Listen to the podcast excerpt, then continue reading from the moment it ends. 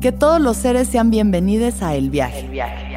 Soy Alexis de Anda, soy psiconauta, soy comediante, soy un ser en constante evolución y en mi podcast conoceremos las historias y reflexiones de varios personajes en el universo. El Viaje, una producción de Sonoro. Suscríbete en Spotify, Apple, ahí encontrarás todas mis charlas pasadas y las futuras. Únanse a este viaje para entender que todos somos uno y que todos los seres sean felices. Sin caos no puede haber cambio y sin cambio no hay evolución. Juntos exploraremos cómo transformar la incertidumbre, el dolor y la incomodidad en la magia que intuitivamente sabemos que es posible para nuestras vidas. Yo soy Aislinn Derbez y creo que los mejores regalos que puedes darte son espacios para conectarte, sentir y reflexionar. Espero que este sea uno de ellos.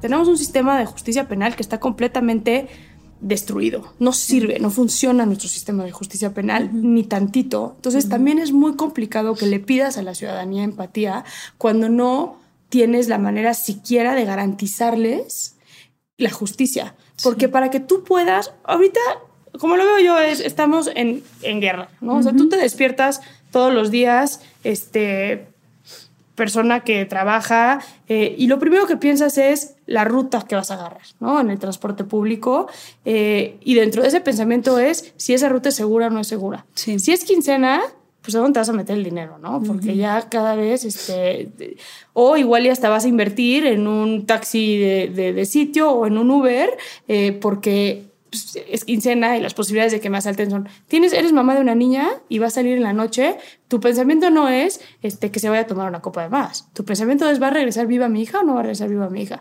Porque esa es la realidad en México. Cuando esos son tus pensamientos, estamos en una situación de alerta constante como seres humanos y como mexicanos, ¿no? No puedes pedir empatía cuando hay este nivel de enojo. Entonces tenemos que empezar por arreglar nuestro sistema de justicia penal y como bien lo dijiste, tenemos que empezar también a sabernos corresponsables de lo que pasa en nuestro país y que nuestras acciones y nuestro individualismo, por sobrevivencia si quieres, pero nuestro individualismo está generando más problemáticas sociales que son autodestructivas. Entonces, yo creo que, que, también hace dos años me tocó estar en Colombia y tuve la fortuna de estar con el expresidente Santos en una, en una plática, él y yo, eh, con una amiga más, y fue una plática muy padre y al final le dije, oye, eh, dime una cosa, ¿qué estamos haciendo mal en México? O sea, ustedes llevan cierto proceso de paz, este, de, desarmamiento de las FARC y demás. ¿Qué, qué, qué, qué nos está faltando en México? Y me dijo, es que en México les falta hablar sobre la construcción de paz. Ustedes hablan y están en modo guerra, porque como no se les puede garantizar lo básico del contrato social, que es la vida y la seguridad, pues entonces ustedes están en modo guerra tenemos que empezar a hablar de construcción de paz y también como seres individuales y como mexicanos y mexicanos, tenemos que también empezar a poder analizar si mis conductas afectan a nivel magno o no. A veces, una vez me tocó ir a, a, ver a mis amigas, a comer con mis amigas y este, llegué antes y yo soy súper chismosa súper chismosa. Y me encanta escuchar las conversaciones de las mesas de al lado. Y entonces, ya, lo, dije. Ya cuando lo dices, ya no pasa nada. Este, eh, y en la mesa de al lado, típico que señoras, este, y entra la típica amiga que siempre llega tarde, ¿no? sí, sí. Entonces entra corriendo así, perdónenme, es que perdónenme, perdónenme. Es que no saben lo que me pasó. Se empieza a contar ella como que la que dices que venía buscando el celular en la bolsa, no vi que se puso en rojo, me pasé el alto, ya saben, el policía. No, no, no, es que son, le dice a su amiga, son tremendos. O sea, ya sabes, luego, luego, que, cuánto le iba a dar, que cómo nos íbamos a arreglar, que, que, que no sé qué. Te, les juro que este país cada vez está peor. O sea, me cae más cada vez está peor este país. Y uno le dijo, ¿y qué hiciste? No, pues le tuve que dar este, ahí una lana, este, porque si no, que es que me iba a llevar mi coche al corralón y que, ya sabes, ya saben, este, este, este pinche país. Y luego, luego la conversación giró porque en ese momento acaban de agarrar a Javier Duarte. Entonces acaban de encontrar este, ¿Te acuerdas ese, ese libro de Yo merezco, yo merezco, yo merezco de la esposa de Javier Duarte? Estaban hablando de ella, ¿no? Específicamente, porque claro, las mujeres somos más culpables que los, que los hombres. Este, eh, y, no, no, no, no, no. Qué corrupción absoluta. Este, y yo no sé las ganas que tenía de pararme y decirle, brother, tú eres Javier Duarte, güey. O sea, está bien, él se robó 230 mil millones de pesos, tú le diste 500 pesos a un policía, pero es lo mismo, es corrupción. y entonces, ¿cómo? O sea, ¿con qué pantalones te sientas y hablas de pinche policía cuando no pinche policía, sino pinche ciudadana que le da dinero al policía, ya sabes, o sea... Sí, es muy fuerte. Pero no lo podemos ver. Y, como siempre está esa opción, pues claro, entonces en un momento egoísta es como de, bueno, ahorita soy yo, no pasa nada, nadie me vio, sí, este de dinero, ¿no? Pero tú te vas a un país como Estados Unidos y ahí no existe. Ahí no, existe. no hay manera de que te salves de eso. O sea, es a fuerza te agarran y te ponen esto y si se tienen que llevar tu coche se lo llevan y ahí no hay de otra. Pero es que asumes las consecuencias de tus actos sí o sí, ¿no? Justo, pero también es como, a ver, queremos un México en paz, queremos un México donde no haya corrupción, queremos un México donde predomine una cultura este, de la legalidad. Bueno, ¿qué haces tú para para, para, para, promover eso. Y chin, si implica que te pasaste un alto y se van a llevar tu coche al corralón, sí que chinga. Qué chinga, de acuerdo. Pero es lo que toca. pero Exacto. Y en otros países, en Europa o ahí sí no, hasta, en Sudamérica, nada. Nadie dice nada. Es como de, ni siquiera le dices nada al policía. es como de, pues, chin, no hay de otra. Pero luego, luego, o sea, luego, luego empezamos a hablar de este, pinches policías corruptos, eh, luego, luego, empezamos a hablar de las, ¿no? el gobernador que se robó el dinero, pero es una impresionante cómo tenemos esta capacidad, incongruencia absoluta, de, de, no sabernos parte del problema. Desde el acto más chiquito, ¿eh? Sí, y, creo que es, esa, es la parte más fuerte de la inconsciencia humana, la falta de responsabilidad, ¿no? Siempre es culpar al de enfrente, pero jamás hacerte responsable tú, jamás encontrar dónde está tu responsabilidad, dónde está tu eh, qué de lo que estás viendo allá afuera eres tú también resuena en ti. Y sí, siento que esa parte es una gran falta de madurez en general del ser humano. Creo que parte de, madurar como ser humano es darte cuenta de cuáles son tus responsabilidades, porque en todo, así seas la víctima más víctima, siempre va a haber alguna responsabilidad de la que no te estás haciendo cargo. ¿no? Y bueno, quiero pasar a un tema que me interesa demasiado, porque tú trabajas mucho con las mamás en las cárceles. Sí. Y yo te quería preguntar, o sea, tú que has tenido tanto contacto con eso, ¿cómo es la maternidad en una cárcel? Porque creo que es algo que nunca nadie ni siquiera nos imaginamos ni nos pasa por la cabeza la cantidad de madres que hay en las cárceles con sus hijos y sin hijos, ¿no? Pero, pero hasta con los hijos ahí adentro. 83% de las mujeres en prisión son mamás de un menor de edad. Que viva o no viva con él en la cárcel, pero 83%. Y, creo que es algo, cuando, cuando nosotros en Reinserta, nosotros no íbamos a trabajar con mamás, este, eh, no era, no, no que no era opción, sino nunca se nos había ocurrido. De hecho, yo la primera vez que entré a la cárcel de mujeres y vi a los niños, hasta dije, ¿qué hacen estos niños aquí? Todavía me volteé con la directora y le dije, perdón, no sabía que era día de visita. Y se me quedó viendo la directora como diciendo, no es día de visita. Y yo, pues, ¿qué hacen aquí los niños? Me dijo, están aquí con sus mamás. Y yo no entiendo, literal no entiendo. Y me pasa todo el tiempo que hablo con gente afuera y el, el mujer delincuente igual a maternidad no, no, no checa. O sea, la gente no lo, no, lo, no lo mete en una misma ideología. Y cuando le dices, claro, pues una mujer en la cárcel puede que esté embarazada, puede que se embarace, puede que cuando la arrestaron tenía tres hijos chiquitos y nunca cuestionamos quién se queda con esos niños, quién ve por esos niños, este, o sea, es algo que no, no metemos en, en nuestra cabeza y que es prevención pura, ¿no? Entonces, la maternidad en prisión es complicada, es muy, muy complicada. El tema de entrada de los niños que nacen y viven en prisión es un tema controversial a nivel internacional. este, tienes como la respuesta fácil de los niños no deberían estar en la cárcel. Claro. Eh, que, que, que es, es, una respuesta bien interesante porque es como, a mí me han tocado mamás de mujeres, eh, especialmente, hombres también, pero mujeres especialmente, que es que ¿por qué no las operan para que no puedan tener hijos? Y yo, no, son vacas. Exacto. ¿Cómo? No, no. Y hasta una vez me tocó, estaba haciendo un live eh, en Instagram y me tocó que una mamá dijera, una mujer, dijera, no puedo concebir que estén ayudando a los niños de esas delincuentes. Y yo, brother, revisa tu fraseo. O sea, Exacto. el niño qué culpa tiene, ya sabes, o sea, ya estamos tan enojados que ya ni siquiera podemos ayudar a los niños porque las mamás son unas delincuentes. No, Híjole, ¿no? o sea, estamos muy enojados como La maternidad es complicada. A ver, en México por ley tienes derecho, la ley la hicimos en Reinserta, fue la primera ley que existe en México porque ni siquiera estaba legislado, la redactamos nosotros, eh, nosotras.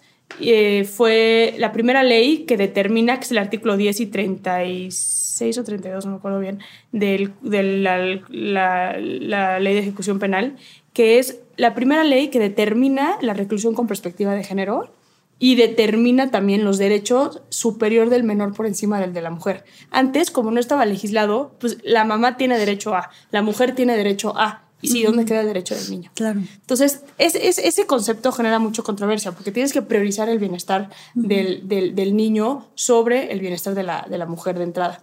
Tienen derecho a que cumplan los tres años de edad dentro de prisión y ya después tengan que salir. Antes no estaba legislado eso, nosotros pusimos la edad, eh, no estaba legislado y era bien interesante porque ibas a cualquier estado y tenían una realidad distinta. En Oaxaca teníamos un chavito de nueve años con parálisis cerebral que lo tenían ahí en una celda, llevaba nueve años ahí en una celda este niño, nunca lo había visto un médico.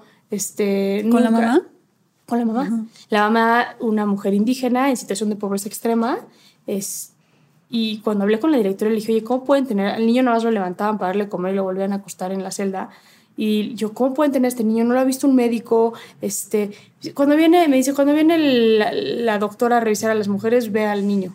Y le digo, ¿y no por qué no tiene las medicinas el niño? Ah, pues esa es responsabilidad de la mamá. Y yo, a ver, y me saca la mamá un fajo así de recetas médicas que le da el médico, pero pues es como, hazte bolas tú con estos medicamentos. Estás hablando con una mujer indígena en situación de pobreza extrema. ¿Cómo va a comprar medicinas para su hijo? Y la directora, no es mi problema, es problema de la mamá quien decidió tener a su hijo aquí adentro. En Tijuana, así como se les llevaban al hospital, parían y les quitaban a los niños.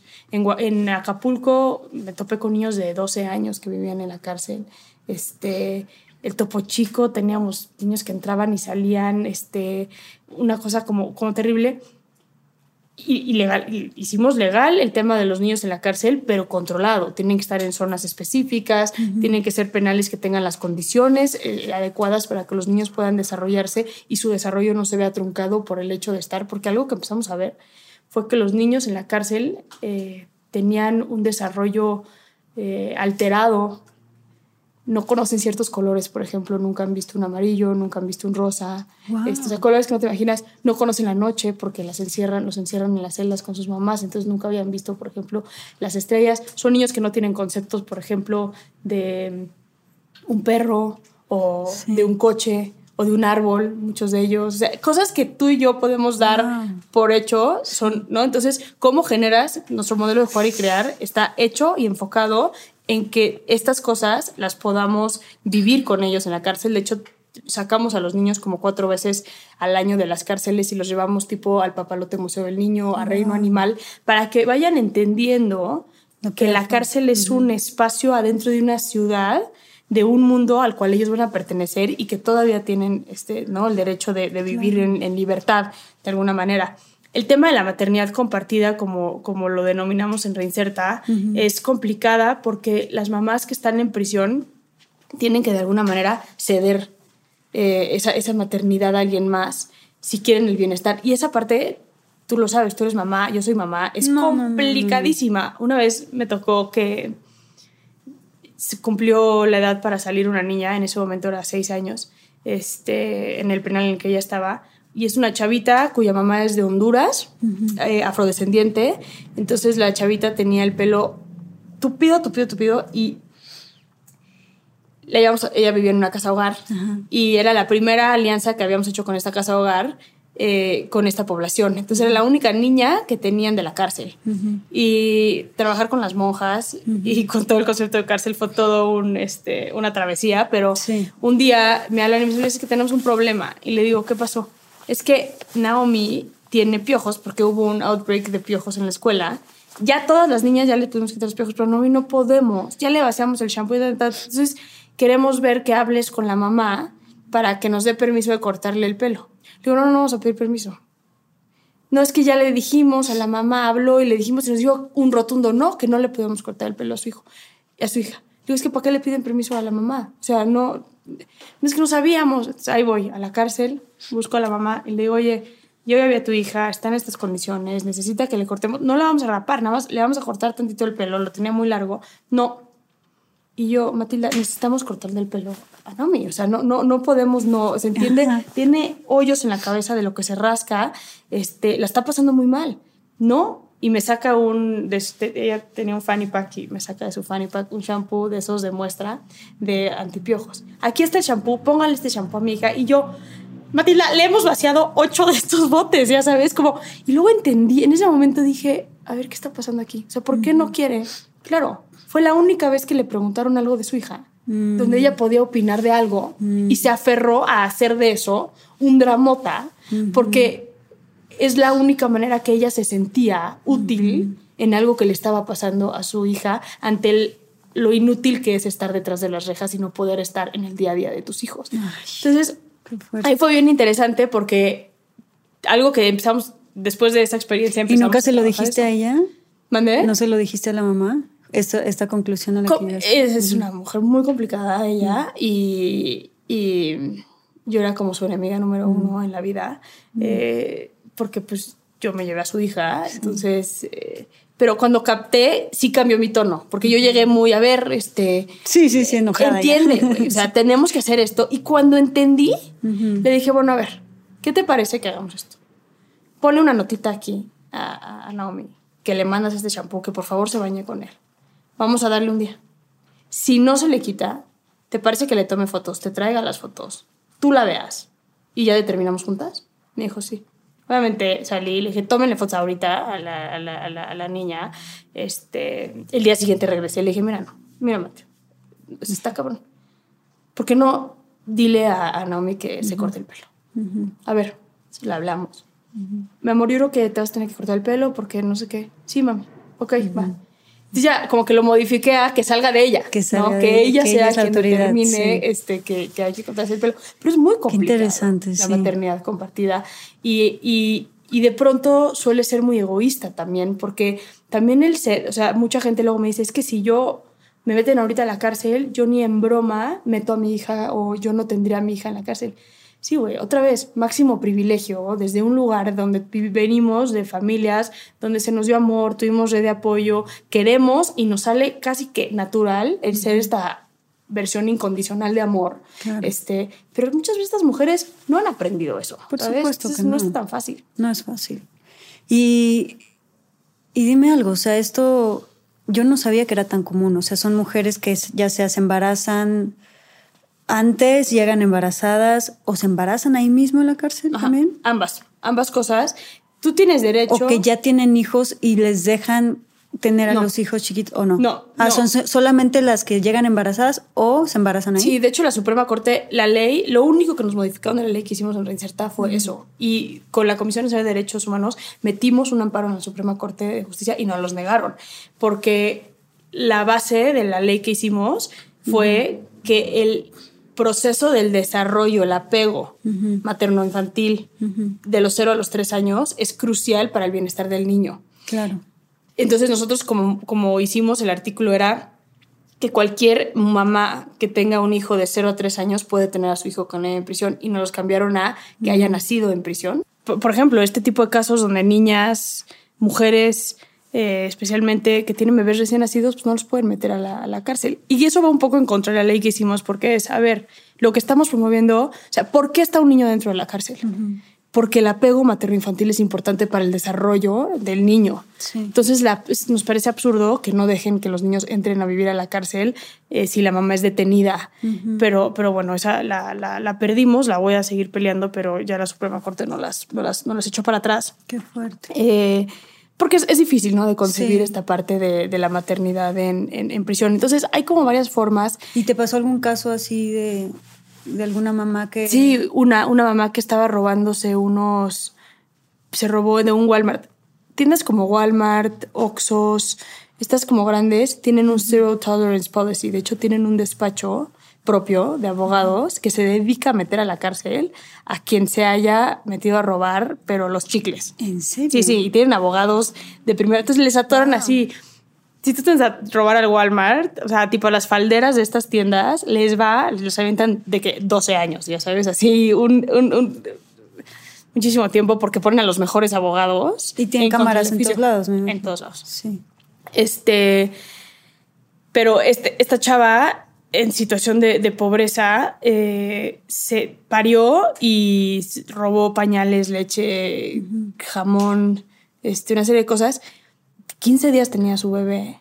No, y luego fue horrible porque el esposo drogadicto regaló al bebé por dinero cuando la mamá se fue a la cárcel.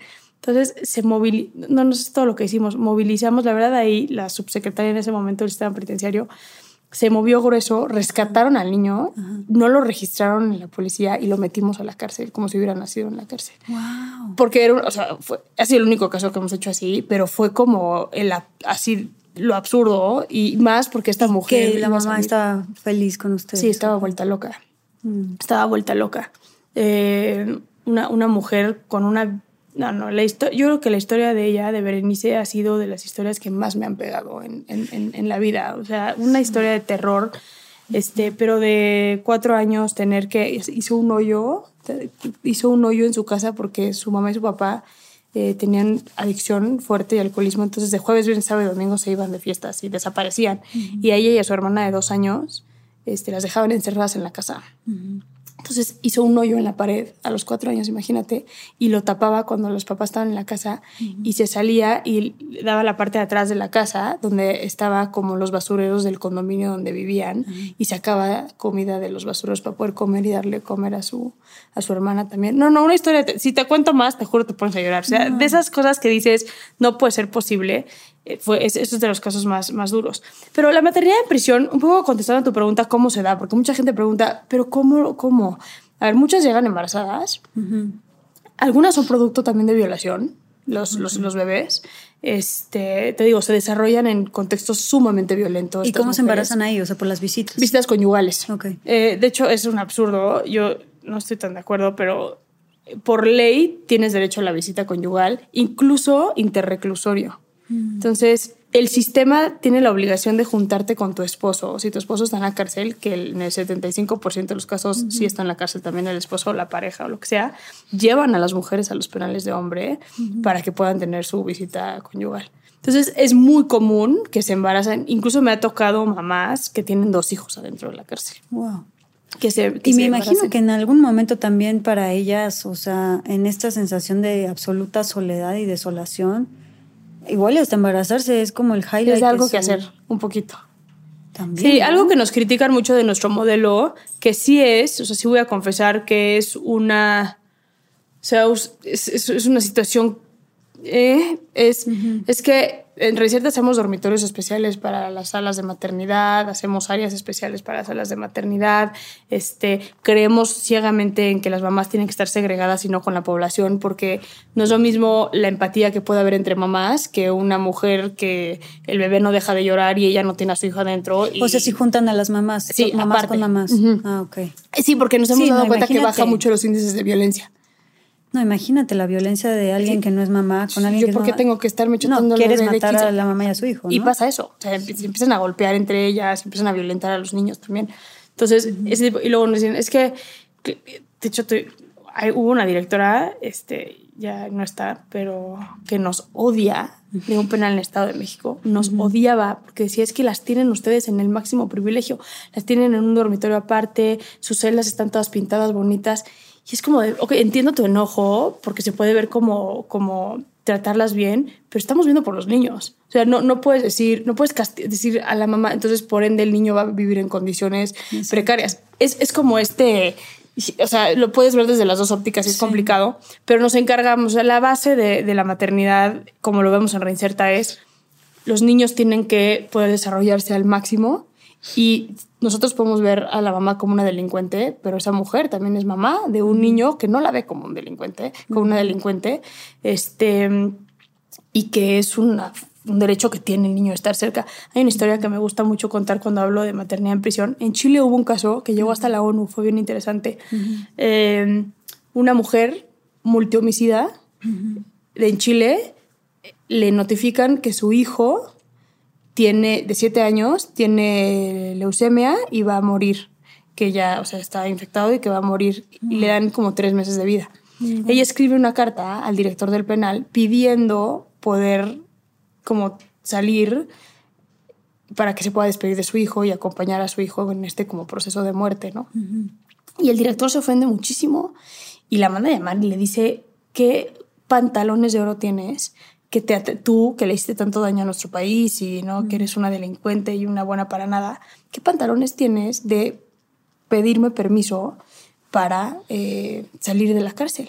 no la dejan, el niño muere y luego le escribe una carta a la ONU, así me entero yo de este caso, donde ella dice, sin duda, yo no tenía el derecho de que se hiciera nada por mí. ¿No? Y yo, yo sabía lo que implicaba que me sacaran de la cárcel, la seguridad que se tenía que implementar, los gastos que tenía que para acompañar a mi hijo. Pero y sin duda yo no merecía. El hijo? Pero mi hijo sí tenía el derecho de tener a su mamá junto a él cuando se estaba muriendo. Y esa historia para mí es como bien simbólica porque somos bien fáciles en juzgar en la maternidad, como que se los quiten, que, que, que, les quiten la matriz, que, que, que los den en adopción a los niños, que espérate. O sea, aquí en México y en el mundo tenemos un estilo de orfandad, que no es orfandad de papás muertos o de papás no existentes. Son niños que tienen a mamá y a papá en prisión, pero tienen a mamá y a papá. Y sí, muchas de ellas tienen 300 años de sentencias, pero otras tienen 10 o 8 o 6 años de sentencia y está en nosotros también ver cómo se va a generar ese vínculo para que cuando las mujeres salgan y vayan por sus hijos, no le arruinen la vida a los, a los niños, ¿no? O sea, se puede hacer esa parte como, como, como de, una, de, una buena, de una buena manera. Es un tema muy complicado el de la maternidad y muy doloroso. No hay nada. Lo peor que a mí me ha tocado es cuando nos toca separar a los niños de las mamás. No, no, no, no, no, no. Ahí sí es como quién tiene una pistola ahorita para meterme un balazo, porque esto está, este, es dolorosísimo. porque también los niños no entienden. No, no, no. O sea, para ellos es como, güey, ¿por qué me estás sacando de aquí? Este, ¿por qué ya no puedo estar con mi mamá? ¿Por qué mi mamá se queda aquí? ¿Cómo le explicas a un niño que su mamá cometió un delito, que está castigada por una sociedad, este, que y que muchas veces no la van a volver a ver, quizá, ¿no? En mucho tiempo. Entonces se vuelve, es, es, es bien doloroso ese, esa realidad. No, qué temas tan duros. Sí, es un, es un tema. No, no, no se me parte el corazón muy, cañón. Y más como mamás, ¿no? Uf, te vuelves. No, no, no, no, no, estoy a punto de llorar, pero no quiero. sí, es dolorosísimo. Sí, no manches. No, o sea, nada más de pensar. es durísimo. No, sí, es durísimo. Sí, no, no, no, es durísimo. Uf. No te voy a yo ya. No. Dios mío. No, no, no. Ahorita que me dijiste que la separa. Sí, no, no, no. Qué fuerte. Es durísimo. Ya me hiciste llorar horrible. Perdón. No, qué fuertes temas. Este. Déjenme que se me pase tantito esto. Qué cañón. Sí, sí te vuelves mucho más sensible cuando, cuando eres mamá. Este y, y, te das cuenta lo Tú eres mamá, sí. o sea, me imagino que ha de ser impactante para ti. Tú tienes una bebé igual que yo de la misma edad. Es de la misma edad. No, no, es súper, es, súper, súper, súper doloroso. Y si te vuelves, me preguntabas ahorita, antes de que empezáramos a grabar, como esta parte de, de, de, la empatía y si siento miedo y demás. Cuando me volví mamá, sí si tú tengo más momentos como, como, como muy duros. ¿Y sabes en qué especialmente? Una vez nos tocó, nos violaron a un niño dentro de la cárcel, de la misma edad que mi hija. Mi hija iba a cumplir dos años en ese momento. Aparte fue durísimo porque nos dimos cuenta que lo habían violado al niño porque fue una de las salidas que, que hicimos. El niño no dejaba de llorar. Y terminamos en el pediatra por otro niño que tenía una neumonía brutal. Y le dije, lleva seis horas llorando, se nos va a deshidratar. Entonces el pediatra de mi hijo, porque, de mi hija, porque la, le, llevamos con él, con, con Gregory, este, me dijo, a ver, vamos a revisarlo. Y lo revisaron y tenía la dilatación anal. Fue un día de locos, así fue de los peores días para mí. Eh, armé el peor más grande que he armado en mi vida, o sea, fue una cosa brutal. De hecho, ahorita con Josefina Vázquez Mota estamos a punto de pasar una ley de segregación de pedófilos adentro de la cárcel, porque de lo que más batallamos es justo los pedófilos que tenemos en la cárcel. Están ahí, están los niños, entonces es como, no, güey, o sea, no podemos tener a los niños con, con, con los pedófilos. Estamos a ver si pasa la ley. eh, pero ese día fue durísimo porque acuerdo que dormía mi hija después de estar todo el día en la cárcel, con la Procuraduría, con los del DIF este, y demás. Y en este cuarto que yo pinté con todos los peluches que yo le compré pensando en cuánto la amo y no, en, o sea, y le digo, te amo, mi amor, y, y, me dice, te amo, mamá, amo, mamá, me decía en ese momento. Entonces me senté como hasta que se durmiera. Y me acuerdo que empecé como a reírme y luego terminé llorando porque así lo hago yo. Estoy loca. Eh, y decía yo, güey, esta vieja, ¿qué sabe de amor? No conoce el desamor.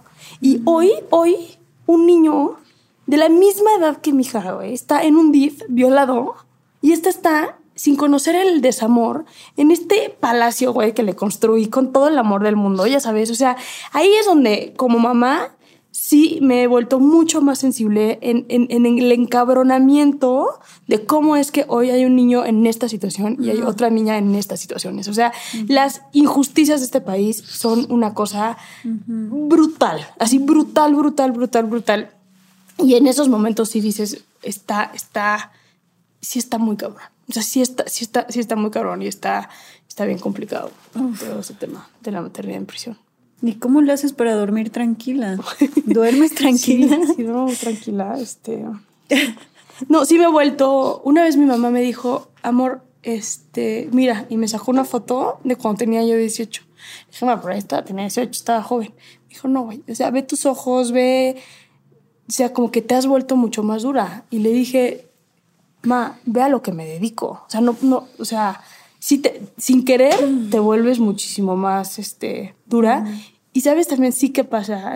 La verdad es que el construir reinsertar me da gasolina para decir, por lo menos estamos haciendo algo. O sea, esto puede ser mucho. O sea, yo que no duerma la que no hace nada, ¿no? Este, y se entera de estos casos.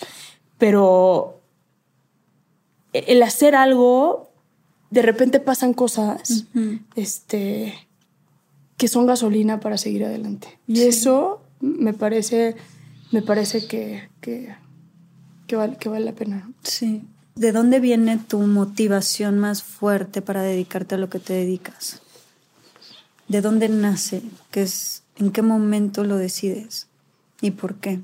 Mira, a ver, yo esa esa, pregunta me encanta cómo la, la, la, fraseaste, porque mucha gente me dice, ¿qué te pasó a ti para que te dedicaras a esto? Y me caga sobremanera contestar esa pregunta cuando la ponen así, porque es como de, justo es el problema en México, te tiene que pasar algo para que entonces te movilices y entonces si no te pasa nada, entonces tienes como tu tarjeta de getaway free pass, ¿no? Para no hacer nada. Eh, porque sí creo que la corresponsabilidad de un México mejor está en absolutamente todos. Y yo sé que suena súper cursi, pero es lo más real que hay. Eh, yo, a ver, cuando, cuando tenía 15 años, para la escuela, hice un proyecto con niñas y niños de la calle. Y yo soy del americano, entonces desde que somos muy chiquitas nos dan pues como sex ed y todas estas este, eh, clases y con que les gustó eso en la casa hogar, y me metían a las coladeras a que diéramos taller de sexualidad a los niños que viven en las coladeras, adolescentes más que nada que viven en las coladeras. Bueno, yo no sabía que abajo de Reforma hay un mundo que no te crees en las cosas. O sea, tú te metes a una coladera o a los bajo puentes que pasas por ahí todos los días y no te crees las ciudades que existen allá abajo, construidas de banda de la calle. Sí, sí, o sea, el sillón que sacaste para tirar la basura está ahí en la coladera y es como la sala de... No, no, no, es una cosa brutal. Y el objetivo también era sacar a las niñas embarazadas, adolescentes embarazadas o a las que tenían a bebés chiquitos, convencerlas de irse a la casa hogar, eh, que tenían un programa de independiente eso me movió mucho y ahí empecé como a, me quedé después haciendo voluntariado ahí mucho tiempo. Este, me, me movió mucho.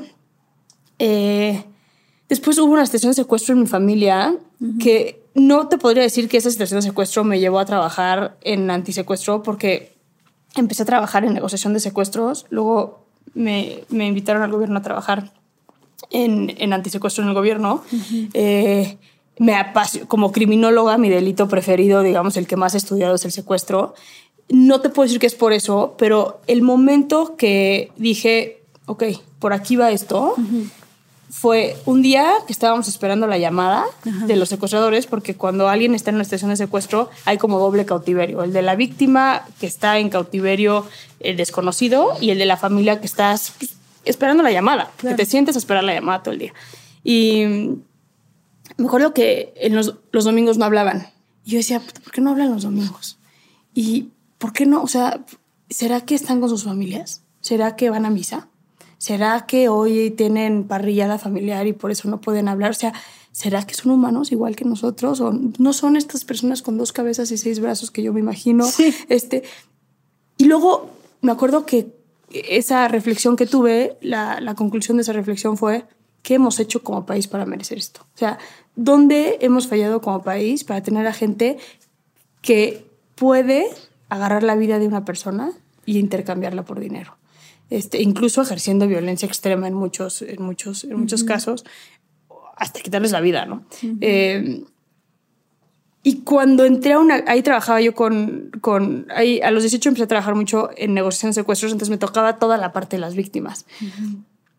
Y cuando entré a una cárcel por primera vez, que fue a los 22 años, eh, me tocó platicar con un secuestrador sin yo saber que era secuestrador, porque estábamos pintando un edificio. Eh, y me tocó con él y empezamos a platicar. Y él me platica de su vida, de sus hijos y esto y el otro. Y a mí me dijeron, no preguntes delitos. No des información y no preguntes delitos, que es como la regla cuando vas a la cárcel. Y entonces yo no pregunté delito. ¿Y, por qué te piden eso? Pues por respeto a ellos, este, si tú llegas y qué hiciste y por qué estás aquí, es más como el morbo, ajá, más como, pues, sí, por respeto de, y, y te cayó a todo dar.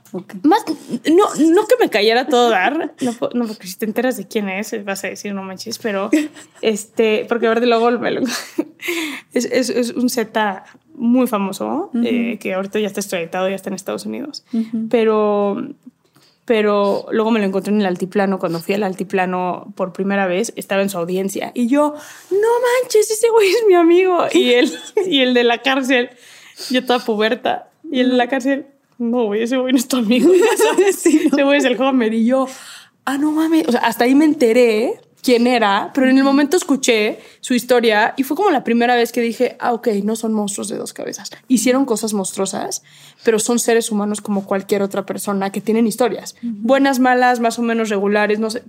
Ahí fue cuando lo pude como humanizar eh, para poder hoy dedicarme a lo que, a lo que, a lo que me dedico, creo. Entonces ahí creo que sería ese, y, justamente, o sea, por todo lo que has pasado, eh, me imagino que esta percepción de lo que está bien y lo que está mal, de lo bueno y lo malo, eh, pues es bastante distinta en ti, ¿no? A lo que el resto de la sociedad percibe. O sea, ¿cuál es tu filosofía sobre el bien y el mal en este momento? A ver, yo creo que tengo la misma filosofía del bien y del mal, solo yo creo que... A ver, tengo la misma filosofía. Más bien quién es bueno y quién es malo. Sí, yo creo que ninguno es ninguno de los dos. Eh, hay gente buena que hace cosas malas, hay gente mala que hace cosas buenas. eh, hay gente buena que hace cosas buenas y hay gente mala que hace cosas malas. Este, eh, son actos y creo que eso es lo primero que tenemos que, que, empezar a, a, ver, porque también para poder sobrevivir tenemos que poder generar oportunidades, ¿no? Tanto la oportunidad de una sobreviviente de pasar los duelos que tenga que pasar eh, y trabajar con ellas y con ellos al máximo, al igual con, con, los victimarios, ¿no? Es la construcción de paz de una sociedad creo que el mal solemos juzgar a la gente por actos como si eso, y no, no hablemos de, de, de, delincuentes, ¿no? Hablemos de cualquier persona. Este, una persona eh, hace algo y ya clasificas a esa, una persona te miente y ya es un mentiroso, una persona te... Y, y, y esa parte de clasificar hacia la gente entre bien y el mal en su totalidad es el principal obstáculo de no salir adelante, ¿no? O sea, un tipo que le dicen el corrupto porque se robó dinero una vez, ¿no? Este, pues ya en su cabeza es, pues me voy a seguir robando dinero porque ya soy el corrupto. O sea, ya, ya no hay nada que yo pueda hacer para demostrar que puedo cambiar o no puedo este, cambiar. Entonces, yo creo que el bien tiene que radicar en un bien colectivo, así como el mal se juzga desde el mal colectivo, ¿no? Sí, y, me imagino que tú lo has visto porque y que lo has visto en las cárceles, o sea, incluso esta, estas personas. Eh, yo creo que uno de los, una de las eh, deseos más profundos de cualquier ser humano, incluso de los que son criminales, es precisamente el deseo de, de amor, de conexión con otros seres humanos, de ser aceptados, de pertenecer y que de alguna manera pues son personas que se les ha o sea, nulificado todas esas necesidades humanas. Y, yo creo que hasta el más malo en, su, en el fondo anhela con todo su corazón ese, ese tipo de... Sí, algo, algo que, que hacemos mucho en Reinserta, tenemos muchos, como trabajamos puros delitos de alto impacto, tenemos trabajo mucho de justicia restaurativa. Y, por ejemplo, nunca se me va a olvidar, una vez eh, trabajamos mucho con niños en la delincuencia organizada y son niños que se dedican al sicariato, desaparición de cuerpos y, demás. Y una vez los, los se pusieron a hacer tortas como una actividad restaurativa y el Día de la Madre fueron a la marcha. Y ves que la encabezan las mamás de las, mujeres, de las niñas desaparecidas. Y se pusieron a darle comer, a las, así a regalarle comida a las mamás que estaban marchando por sus hijas desaparecidas. Y me acuerdo que estaba platicando con uno de ellos y me decía, yo podría saber dónde están algunas de estas mujeres, pues yo las desaparecía. Y le dije, sí, ¿y qué opinas de ver así a las mamás? Y me dijo, está cabrón. Nunca he visto algo tan doloroso. Y se quebró llorando. ¿En serio? Se quebró llorando y dijo, nunca ni siquiera había pensado en cómo se vivía de este lado. Y fue como, qué importante el que ahorita estés teniendo la oportunidad de, estar aquí y de, ¿no? y, y, el, y el que tengas esta reflexión, va a ser prácticamente imposible que tú mañana vuelvas a hacer una de las chingaderas que hacías antes. Y esa fue como la reflexión que, que, tuvimos con él, que es la misma que después tuvimos con Axel cuando lo sentamos con la mamá de, de la chava que mató, que son delitos fuertísimos, eh, pero justo mucha gente sí, pero ¿y la mamá qué? ¿Y esa niña no va a regresar? Súper de acuerdo. Alguna vez me tocó, me desperté a una madriza. Me, me madrean mucho en, en, redes sociales luego y en, en medios, eh, pero una vez me desperté una madriza así, así portada de justicia en reforma, niño de Rivera, este, defiende feminicida. No. Y yo, y así, me puse, me puse a ver y dije, ¿qué está, ¿qué está pasando? Me empecé a investigar y ese día era la comida de los 300 de líderes. Y entonces voy enterando y de repente veo a Isabel mirando de Wallace. Y me dice, Saskia, ¿cómo estás? Oye, tremenda madriza que te están metiendo. La vi y le dije, híjole, ¿tú estás detrás de esto? Me dijo, no, pero la mamá de la víctima sí me pidió apoyo y está muy enojada contigo porque estás este, sacando de la cárcel al feminicidio de su hija. Le dije, a ver, yo no estoy sacando de la cárcel a nadie. La ley es la ley. Es un niño de 15 años que por ley se le dio una sentencia de 5 y esa sentencia se va a terminar y el niño va a salir. Esa ley no la hice yo. Lo que estamos haciendo es que este niño regrese a la ciudadanía y no, mate a más mujeres, ¿sabes? O sea, no volver a ser un criminal. Le dije, siéntame con la mamá. Le dije, siéntame con los papás. Nos, nos, sentamos y todavía la mamá me dice, mi esposo no le interesa verte. Y yo, ok, como si yo fuera la criminal. Dije, pero dije, ok, lo voy a, lo voy a entender. Me senté una hora y media a escuchar a una mamá en un dolor que tú y yo podemos, o sea, perfectamente, ¿no? este, entender. Y, me decía, y yo le, me volteé y le dije, Diana, ¿qué, ¿qué hago para que tú puedas estar bien? Dime y lo hago. ¿Qué necesitas que yo haga?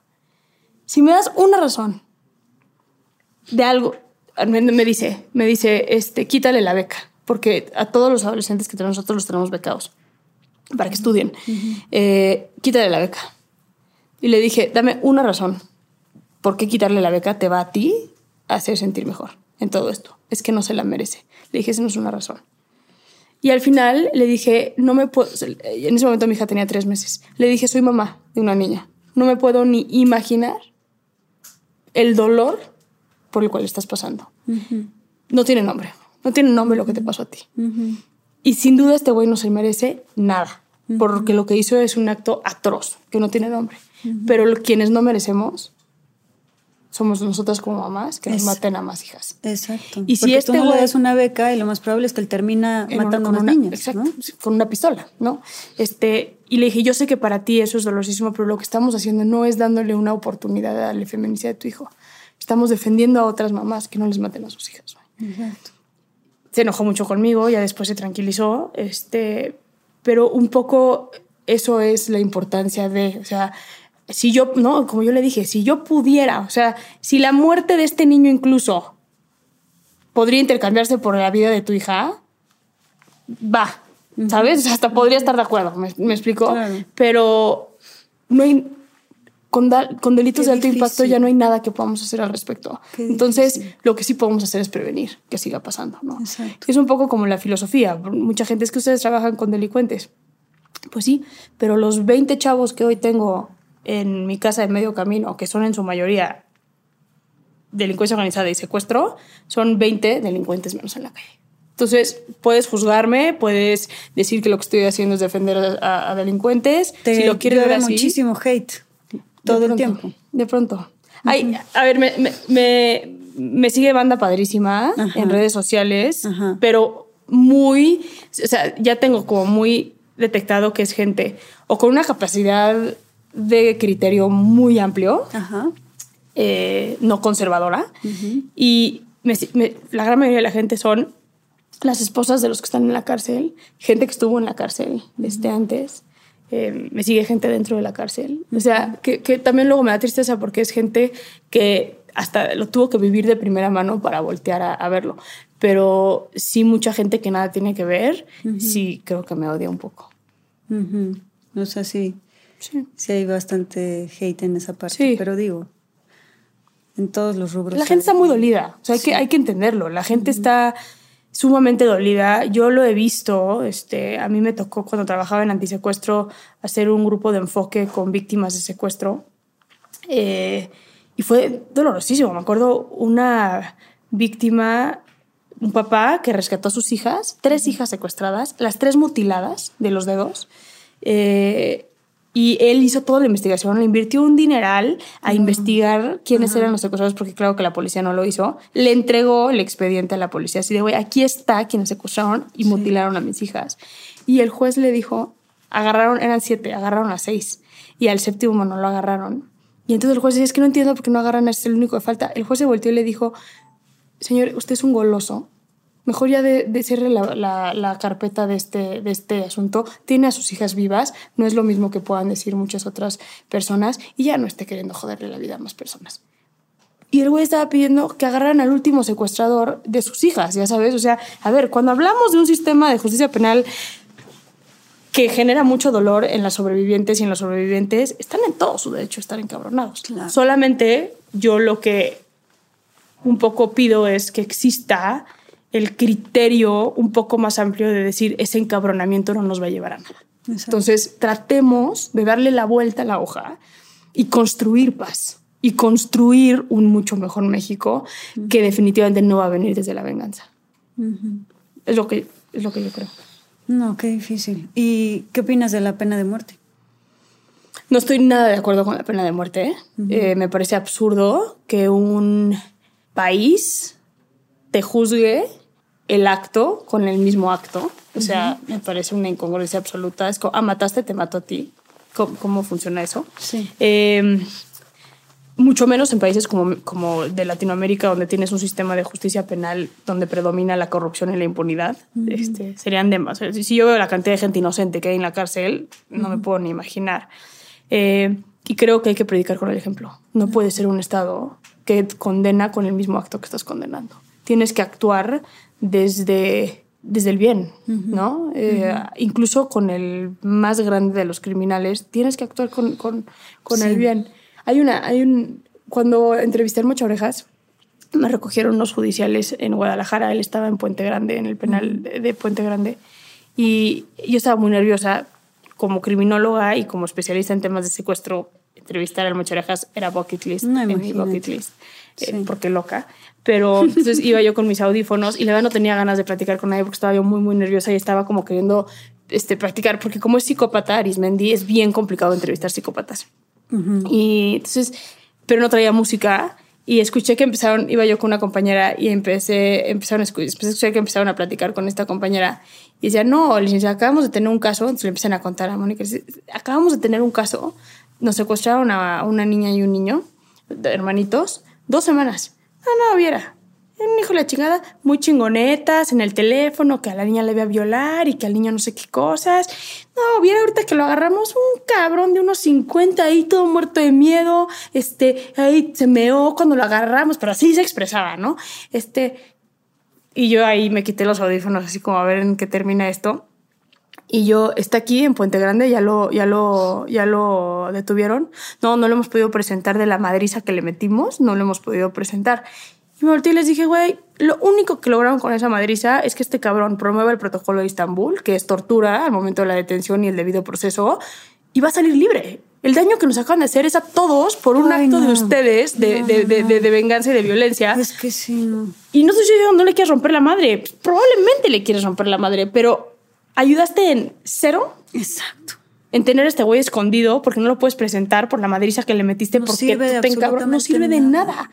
Tú tenías que presentarlo con las pruebas correspondientes. Pues que lo metan a la entiendo las ganas, entiendo las ganas de venganza, entiendo las ganas de querer Pero no darle suma. su merecido, lo entiendo, pero, pero no sirve de sirve de nada, nada. más Al contrario. perjudica todavía peor. Justo, justo. O sea, es perjudica. venganza, entonces el otro se venga y entonces otra vez más venganza y más. O sea, no tiene. Es un, un- círculo sí, vicioso. sí.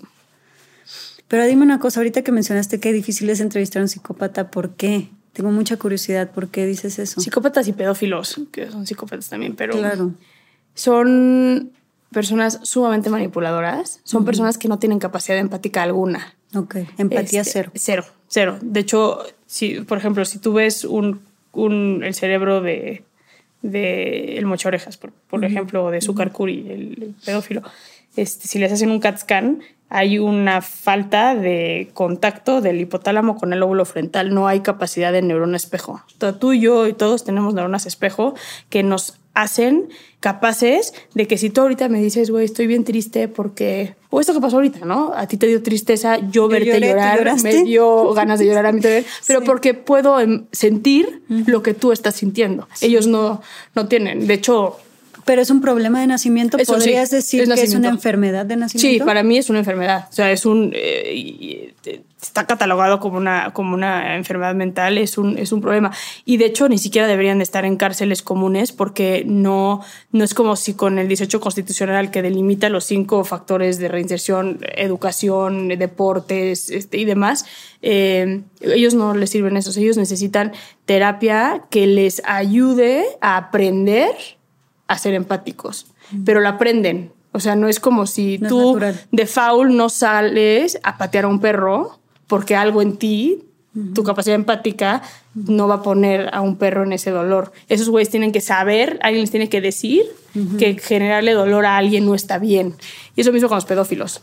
Y, y, por ejemplo, cuando, o sea, sí notaste una diferencia muy cabrona cuando, entre, o sea, cuando entrevistas a gente, a criminales normales, Sí, a 100%. criminales psicópatas. Sí, sí, sí. O sea, hay O sea, mucha diferencia. Sí, cuando haces el perfilamiento criminal te das A ver, también es, es com- también hay, hay gente que no es psicópata, pero tiene niveles empáticos muy bajos. Eh, cuando hay psicópatas hay cero capacidad empática. Cero es cero, su discurso es muy distinto, este, no entienden muchas veces que lo que hacen está mal, o si sí es porque lo aprendieron, ¿no? No, no, no. eh, incluso pueden tener rasgos, este, características como el Mocho Orejas, por ejemplo, le encantaba el cortar las orejas. O sea, él no cuidaba a las víctimas, pero cuando había que cortar las orejas, él iba a cortarlas. Como que le, le, le- le- prendía un poco, sí. Cortar las orejas es un, un tipo muy, muy enfermo. Eh, con los pedófilos es una cosa como muy parecida. O sea, la pedofilia no tiene capacidades de reinserción. O sea, tú no le puedes enseñar a alguien que no le, que le excita ver a un niño chiquito o una niña chiquita que no. Entonces tienen que aprender que está mal y se tienen que aprender a controlar. Pero me imagino que eso ya no, ni- no hay reinserción en la sociedad común. O sea, es muy difícil. o no, se sí se puede, eh, si- siempre y cuando existan estos aprendizajes y exista este acompañamiento. eh, y en ciertos factores, por ejemplo, con los pedófilos, está toda esta parte de la castración química que también de pronto han, han propuesto, que mucha gente, no, ¿cómo castración? A ver, si tú llevas un proceso donde conscientemente puedes aprender que el que tú seas así está mal porque genera daño a una persona fuertísimos, puedes hasta tú incluso ser partícipe de que se te haga la castración química a ti porque el, tú no quieres seguir lastimando así a la... A la, a la y no confías en tus impulsos. Y no confías en tus impulsos, exactamente. Este...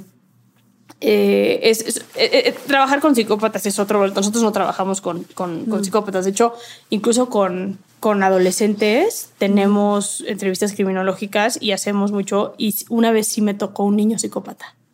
Y fue durísimo porque fue un chavito que mató a una chava, eh, cero capacidad empática, un chavo de 16 años. Y la familia estaba trastornada porque ya iba a salir de la cárcel y nos, nos vinieron, nos vino, la mamá y el papá y un hermano. Y me decía, es que no sabemos qué hacer con él. Este, fui, lo entrevisté en la cárcel. O sea, casi que no querían que saliera. No, no sabían qué iban a hacer, o sea, no, no, no, no sabían cómo iban a, convivir.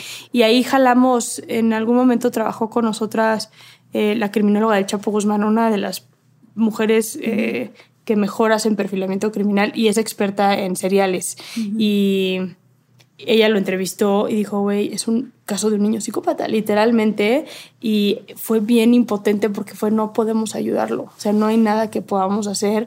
Le dimos algunas herramientas de cómo, cómo acompañarlo y ciertas actividades y, demás, pero sí son casos que no hay mucho que puedas hacer al respecto. Pero son lo mínimo, o sea, no, de la gente en la cárcel te diría que es caso 1%, ¿eh? Ah, ¿de verdad? Sí. O sea, como el 1% sí, sí, son sí. No, no, son, son, son, son contados. Son contados. Hay personas, hay, hay, La mayoría es más por trauma. Y por... Personalidad antisocial, este, eh, sociopatía, que también le llaman, que es diferente a la psicópata. Son como muy... Son gente, como yo lo veo, que ha perdido capacidad empática, pero no quiere decir que no la puede eh, obtener. De hecho, hay un programa padrísimo en Estados Unidos que nosotros replicamos aquí en México y lo hicimos con niños autistas, estuvo increíble, donde trabajamos con perros. Eh, rescatamos a perros que iban a ser ejecutados ya, este, los metimos a una de las comunidades de internamiento de adolescentes de máxima seguridad.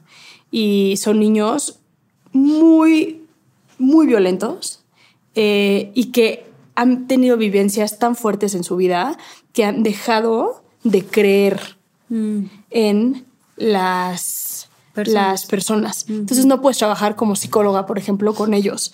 Entonces metimos a los perros. En nadie. En nadie. Eh, metimos a los perros y durante unos meses estuvimos llevando entrenadores y ellos tenían que hacerse cargo de los perros, dormían los perros con ellos, este todo. Se encariñan con los perros y eh, los entrenamos a los perros para que sean perros de acompañamiento para niños con autismo. Mm. Y entonces cuando, cuando entregamos a los perros, llevamos a los niños con autismo a la cárcel y ellos mismos le entregaron a los perros a los niños con, con mm. autismo. Eh, fue impresionante. ahí se logra una empatía. Ahí empiezas a lograr una capacidad empática y entonces puedes empezar a trabajar con, con, con, con esos niños. Pero estás hablando de niños con niveles muy bajos, empáticos, por pero por sobrevivencia, ¿eh? Sí. O sea, sí por sobrevivencia. Sí, sí, sí. Y dime una cosa, justo todos este, estos temas van hacia el tema de tu libro. Tú hiciste un libro eh, que se llama Un sicario en cada hijo te dio. Sí. Ahí lo tienes. Sí. ¿Me puedes contar un poquito es, de qué trata? ¿Qué puedo esperar de tu libro? ¿Cuál era la intención de hacer este libro? Cuando, cuando empezamos a trabajar con adolescentes en conflicto con la ley, empezamos a escuchar las historias. Ah, justamente. Eh, empezamos a escuchar las historias de, de qué, qué hacía un niño que había cometido un, delito. Y nos empezamos también a dar cuenta, es también cuando hicimos el perfil de secuestradores, que había niños que estaban siendo cooptados por la delincuencia organizada y los entrenaban desde que tienen 7, 8, 9 años para matar, deshacer cuerpos, este, mover droga de un punto a otro. Eh, y dijimos, no puede ser posible que en México esto no se esté hablando y no se esté diciendo nada de esto, cuando es un problemón. En México tienes un problema severo de delincuencia organizada. este, somos un país geográficamente clave en ruta de droga y, y cada vez más grupos delictivos usan a estos niños. Entonces me buscaron de Penguin Random House y me dijeron, oye, queremos que escribas un libro con nosotros. Y ahí hablé con Mercedes Castañeda, mi socia, y le dije, o sea, el libro sea un vehículo para contar las historias de estos niños. Y esos son, son testimonios de niños sicarios, de niños y niñas sicarias. Es un libro que está dividido en tres. La primera parte, que son los testimonios, es durísima, pero la segunda parte es el análisis eh, biopsicosocial de estos niños, por qué cometieron los delitos, cuáles son como los factores de riesgos en su vida y demás. Y la última parte, que es la parte que más nos gusta a nosotros, son los casos de éxito. Porque mucha gente es que son casos perdidos no necesariamente. Nosotros en Reincierta trabajamos con estos niños y, tenemos varios casos que ahí ponemos que son casos de, éxito, ¿no? Entonces, un sicario en cada hijo te dio es un título fuerte que ha generado cierta controversia, este, pero eh, de ese nivel consideramos que está ya el, el problema, ¿no? Pues si a ustedes les interesan estos temas, de verdad, veo de repente mucha gente comprando libros eh, sobre crímenes, les encantan escuchar podcasts sobre crímenes, o sea, hay mucho morbo sobre De ese tema, aunque no, aunque obviamente sean buenas personas y todo, pero hay muchísimo interés, mucho morbo. Y yo sí les recomiendo que en lugar de comprar ese tipo de libros que nada más generan más violencia en su mente, eh, pues chequen este tipo de libros que de alguna manera les puede, o sea, es que damos soluciones. Ese lado, pero da una solución y da una, y da una esperanza y te informa, ¿no? Y creo que sí, creo que sí es muy importante pues cuidar qué consumimos, qué leemos, qué vemos, qué noticias vemos. Eh, claro que es importante estar informados, claro que es importantísima toda esta información que nos está dando Saskia, pero en lugar de seguir alimentando el coraje y, y, el enojo por, por todos estos temas, más bien informémonos y veamos de qué manera podemos empatizar y hacer algo que realmente cambie una situación, no nada más que la siga alimentando, porque seguir estando enojados y emputados y queriendo venganza y buscando venganza, nada más es un círculo vicioso que alimenta lo mismo de lo mismo. Entonces, muchísimas gracias por tu labor. Contrario, gracias. de verdad te admiro muchísimo. Muchas gracias, igual. O sea, muy pocas personas tienen los huevos de hacer lo que tú tienes. De verdad, gracias. Y muchas felicidades. No, al contrario, hay todo un equipo detrás y gracias eh, a ti, Aislinn, por abrir tus micrófonos a este tipo de, temas que no son temas fáciles este, y son muchas veces temas que preferimos no escuchar, pero que son importantes si pretendemos dejar un mejor país para nuestros hijos. Exactamente. Muchas gracias. Muchas gracias. Ojalá que hayas disfrutado este episodio. Y recuerda que en nuestra página web, lamagia-delcaos.com, puedes encontrar mucha más información de estos temas y de nuestros invitados. Tenemos blog, tienda en línea y material exclusivo para los que se suscriban. Síguenos en todas las redes sociales como arroba la magia del caos. Gracias por darte este espacio con nosotros.